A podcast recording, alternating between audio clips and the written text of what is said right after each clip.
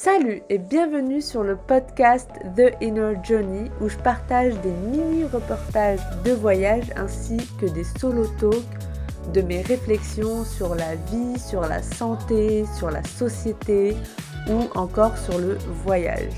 Je vous invite à me suivre sur Instagram, Tige et en attendant, je vous laisse écouter l'épisode de la semaine.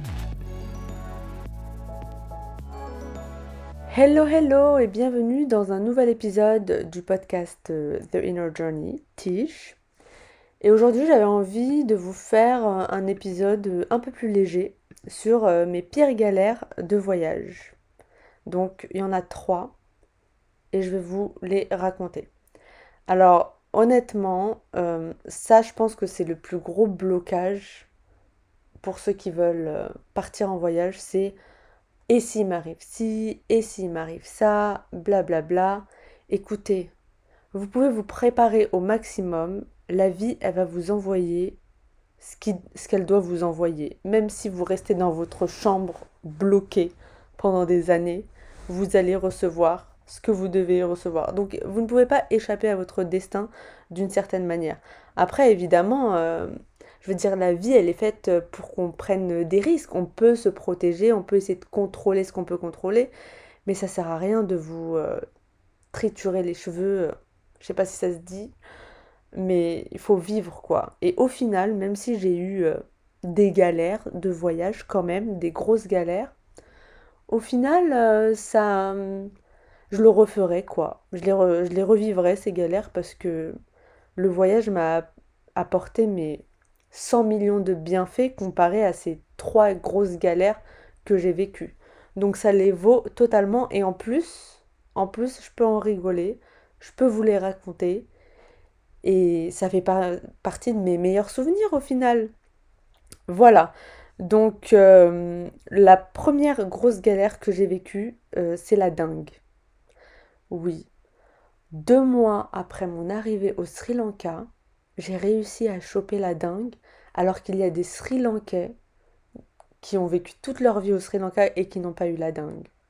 Vraiment, le moustique, il m'attendait quoi. Waouh. En fait, je savais même pas ce que c'était la dingue quand je l'ai eu. Euh, je me rappelle, je commençais à me sentir mal au bureau toute la journée. Et je dis euh, à Catherine, donc euh, ma manager à ce moment-là, je lui dis ouais, je, crois que demain, je vais pas venir au bureau parce que je me sens pas bien. Et donc, bah, ça n'a pas échappé. Hein. Grosse, grosse fièvre toute la nuit. Euh, ça a été horrible.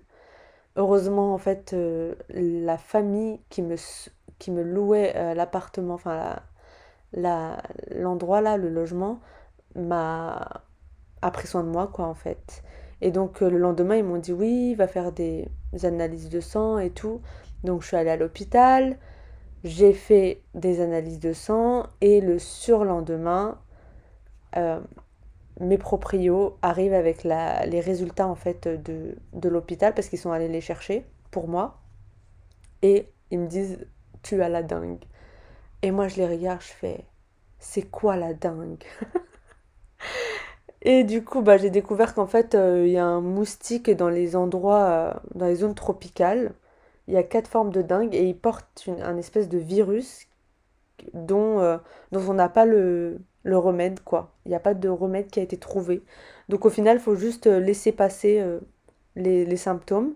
Ça m'a envoyé quand même six jours à l'hôpital. Voilà, et j'étais vraiment au plus mal, quoi. Je pense que j'ai jamais été aussi malade qu'à ce moment-là, de toute ma vie. Vraiment, j'étais pas bien, grosse, grosse fièvre. Je faisais des examens tout le temps et il me disait je crois qu'il y a du sang qui est en train de de liquer au niveau de votre foie. Et moi je comprenais rien. Au final, all good, euh, ils m'ont libéré de l'hôpital, j'ai dû rester une semaine clouée au lit parce que en fait dès que je me levais, dès que je me mettais debout, j'avais le, le, le cœur là qui battait super fort et je devenais toute rouge, je sais pas, la circulation sanguine, euh, ça allait pas du tout quoi. Et c'était vraiment très très désagréable. Et ensuite, je crois que j'ai mis deux mois pour retrouver euh, mes forces. Voilà, parce que j'étais fatiguée. À 18h, j'étais KO. Enfin voilà, c'était horrible. Franchement, ça, ça a changé euh, mon, mon expérience euh, au Sri Lanka, quoi. Voilà, après j'ai complètement changé, je suis devenue beaucoup plus healthy. J'ai perdu énormément de cheveux aussi à ce moment-là. Parce qu'en fait, ça coupe euh, tout le, tout le système immunitaire qui va en fait euh, se battre contre ce virus. Et du coup, ben, les cheveux ne sont plus un truc important pour le corps, quoi, vu qu'il doit rediriger son, son énergie vers, enfin, contre le virus. Ça a été euh, compliqué. J'avais perdu beaucoup de poids et ensuite, euh, en, en reprenant une diète normale, j'ai repris euh, le double. Voilà, sacrée, sacrée période, la dingue. Et il y en a, imaginez-vous, qui ont la dingue et ils, ne s'en rendent même pas compte. Genre, ils ont vite fait de la fièvre, ils savent pas pourquoi, et après ils continuent leur vie. Bah, ça n'a pas été mon cas. Voilà. Donc ça, c'était l'expérience de la dingue en 2015, novembre 2015, à Colombo. Passons désormais à la carte bleue bloquée à euh, Amritsar. Franchement, il y a pire comme endroit. Je ne sais pas si vous êtes déjà allé à Amritsar. C'est la ville euh, des Sikhs, le, le berceau du sikhisme en fait. S-I-K-H. Et en fait, euh, j'allais traverser la frontière pour aller au Pakistan. Et genre, ma N26, elle a arrêté de fonctionner. Franchement, je ne sais pas pourquoi. D'un coup, elle a arrêté de fonctionner. Et donc, pendant cinq six jours, j'étais en contact avec euh, N26 pour comprendre. Ils m'ont même dit, ouais, ben, on va devoir euh, vous envoyer une nouvelle carte bleue. Mais je leur ai dit, mais où? Moi, j'ai pas de logement, blablabla. Enfin, c'était la catastrophe. Jusqu'à ce qu'un beau jour, elle recommence à fonctionner. Heureusement. Mais bon, franchement, il y a pire comme endroit pour avoir la carte bleue euh, bloquée. Parce que Amritsar, comme je vous disais, c'est la ville des Sikhs et il y a le temple d'or. Et euh, le logement peut être gratuit si on loge euh, dans, dans le temple, quoi, enfin en tout cas à côté. Et il y a à manger en fait gratuitement euh, 24/7. Toute la journée, en fait, il y a des gens qui servent à manger. Voilà, c'est comme ça dans le sikhisme. Il y a beaucoup de, de dons, euh, beaucoup de volontariat. C'était vraiment très très beau. Genre les fidèles, toute la nuit, toute la journée, euh, ils font à manger, ils font du pain, ils lavent le temple. Enfin voilà quoi. La ville, elle tourne. euh, Enfin la ville. Le temple, il tourne avec les volontaires quoi. Après, en dehors, il y a des restos et tout. Mais genre pendant une semaine, je me suis nourrie au, au temple. Voilà. Donc franchement, au final, euh, j'ai eu de la chance dans ma malchance. Et après, ben, j'ai pu aller au Pakistan et c'était incredible. Passons à la dernière galère que j'ai eue en voyage. J'en ai eu plein de petites, hein, des galères, mais vraiment celle-là, c'est les pires. Et surtout celle-là, là, elle a été hard. Vraiment, elle a été hard. Alors, j'étais partie le 9 juin de France pour mon premier grand voyage backpack 2018. Et genre dix jours après, je suis en Thaïlande, hein, dans le nord, au-dessus de Pai, Mao, Mao, Mae Hang Song, un truc dans le genre, je me rappelle plus de la ville, elle m'a trauma. Et en fait, on avait loué des scooters avec euh, un mec, j'ai oublié son nom, et Solène. Et euh, le mec et Solène ont décidé de rester à l'hôtel et moi j'ai décidé d'aller vivre euh, ma best life avec le scooter que enfin j'avais même pas mon permis hein, à l'époque. Et je enfin je savais j'avais pas les réflexes de regarder à droite à gauche euh, enfin vous voyez quoi moi je moi je pensais que c'était un vélo en fait le scooter. Et je venais d'apprendre genre deux jours après quoi. C'était un Australien qui m'a appris à manipuler le scooter bref j'ai voulu faire ma belle et je suis partie à l'aventure toute seule dans les rues de Mao Heng Song. Un truc dans le genre. Et là, bam, je regarde pas à droite dans le rond-point. Et en fait, je prends le rond-point sans regarder, sans voir qu'en fait, il y a un scooter qui arrive et qui a la priorité. Et au final, je rentre dans le scooter, quoi. Et moi, j'ai pas le réflexe de de d'appuyer sur pause. Comment on dit break les freins? Voilà, d'appuyer sur le frein. J'ai pas le réflexe. Genre, je lâche tout. Genre, j'ai tout lâché, toutes les manettes, et j'ai laissé en fait euh, le scooter foncer dans, euh, dans le mec, quoi, avec son scooter. Et au final, lui, il n'a rien eu. Son scooter, euh, il allait bien. Et le mien, il était ravagé. Et je suis tombée. Et je me suis fracturé la clavicule. Vous vous rendez compte Dix jours après être arrivée en Thaïlande pour mon premier voyage en backpack, j'ai fait un accident de scooter. Et genre, euh, je crois que deux semaines après, j'étais censée faire euh, une formation de yoga, mon premier yoga teacher training. Et franchement, j'étais là en mode Dieu là, c'est quoi ce coup que tu me fais? Je sais, eh, jusqu'à présent, je sais toujours pas pourquoi j'ai eu cette euh, leçon, mais il doit y avoir un bienfait dedans. Franchement, on remet pas en cause ce que Dieu nous envoie. On ne contredit pas. Voilà, j'ai eu cette leçon et c'était forcément pour un bien. Mais par contre, j'ai eu une attelle pendant euh, six semaines, deux mois, quoi. Donc pendant deux mois, j'ai été, euh, comment dire, immobilisée au niveau du, bras. Pendant genre deux semaines, dites-vous que c'est les gens de mes, de mes auberges de jeunesse, les autres voyageurs, qui me lavaient les cheveux. Parce qu'en fait, je pouvais plus lever le, le, bras droit. Et le bras gauche, en fait, si je le levais, ça me faisait hyper mal. Surtout au début, en fait. Parce que c'est quand même une fracture et il faut pas bouger, quoi. Et moi, j'étais en backpack et il était hors de question que je retourne en France. Et je l'ai même pas dit à mes parents. J'ai révélé à mes parents que je me suis fracturé la clavicule, genre un an, un an et demi après, quoi. Je voulais pas leur dire parce qu'ils allaient me dire de revenir et je pouvais pas deal with that. Je pouvais pas. Je, je, Il était hors de question que je retourne en France.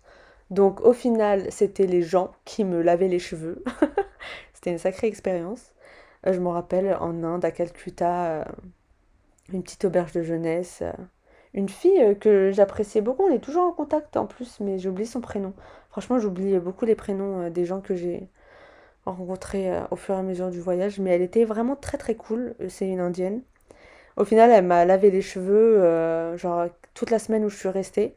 Et après, à ce moment-là, je me suis dit, bon, ben, je vais pas faire de yoga teacher training. Et ben, du coup, je vais faire euh, la méditation vipassana parce qu'à la base, la méditation vipassana, j'étais censée la faire après mon yoga teacher training. Mais au final, ben, comme j'étais immobilisée, je me suis dit, ben, autant méditer toute la journée, quoi. Et du coup, ben, c'est ce que j'ai fait. Je suis allée à Calcutta, j'ai, j'ai euh, postulé à, sur euh, dama.org, dama, D-H-A, 2-M-A.org. Et genre, euh, le lendemain, ils m'ont envoyé, ils m'ont dit, ouais, voilà, vous êtes accepté, vous pouvez venir début juillet pour faire la méditation, la retraite vipassana. Et genre, c'était fluide, fluide, fluide. Hein. Genre, c'était meant to be. Je crois que Dieu, il a dit, ouais, la méditation, c'est le plus important. Du coup, bah, je suis allée la faire. Et je vous en parlerai dans un prochain épisode de podcast. Don't worry, comme ça, vous saurez pourquoi c'est une de mes méditations préférées, même si ça a été super challengeant. Et voilà, donc euh, je pense au final quand même que si j'avais fait la retraite Vipassana après la, euh, le Yoga Teacher Training, je pense que je l'aurais pas faite en fait la retraite de méditation.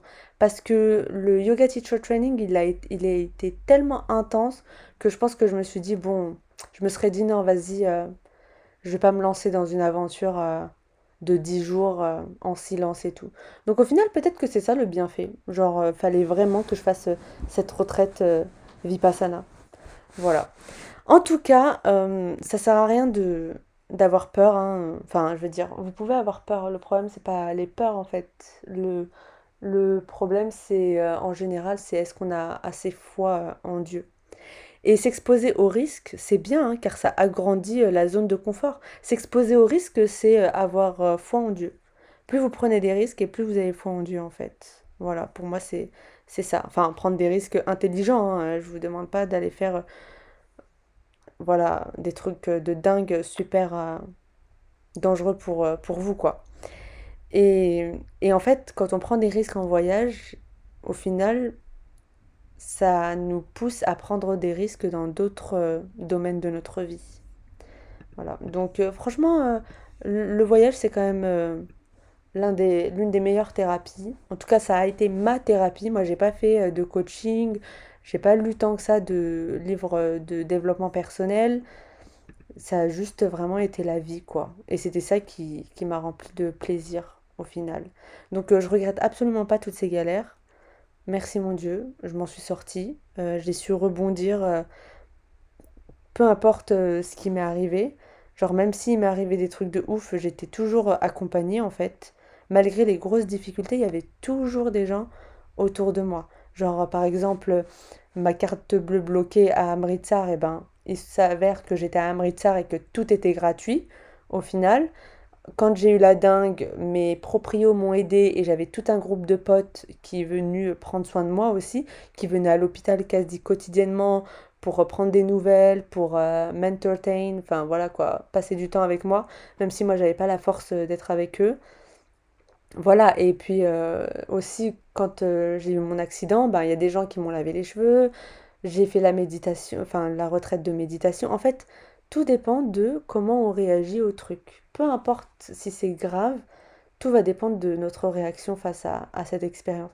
Et quand, on, quand ton corps il comprend que, en fait, peu importe l'expérience que tu vas vivre, tu vas savoir réagir et, que tu as foi en toi, bah en fait, euh, ta zone de confort s'élargit, tu prends beaucoup plus de risques et tu peux avoir euh, de plus belles choses dans ta vie. Voilà, c'est comme ça que je vois les choses. Euh, n'hésitez pas à m'écrire euh, pour me raconter vos, vos pires galères de voyage. Voilà. Je vous dis à bientôt pour un nouvel épisode. Bye